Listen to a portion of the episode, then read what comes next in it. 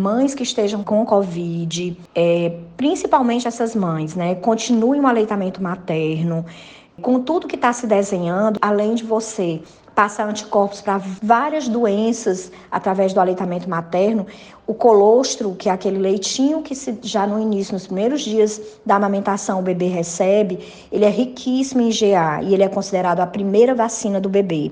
Então, até essa criança, esse bebê completar as vacinas que dão proteção nas principais doenças, principalmente no primeiro ano de vida, o aleitamento materno, ele é importantíssimo.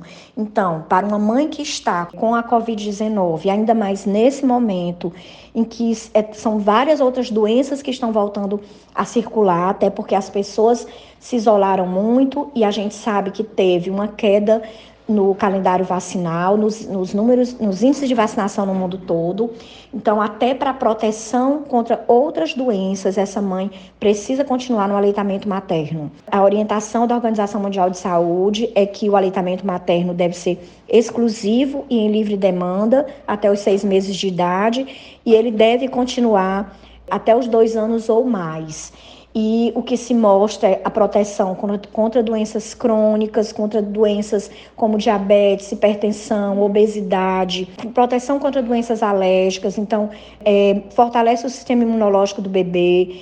Fora o vínculo que é formado com mãe e filho, que é muito forte através do aleitamento materno. Então, só tem coisas boas, né? Que as mães continuem a amamentar, principalmente nesse momento.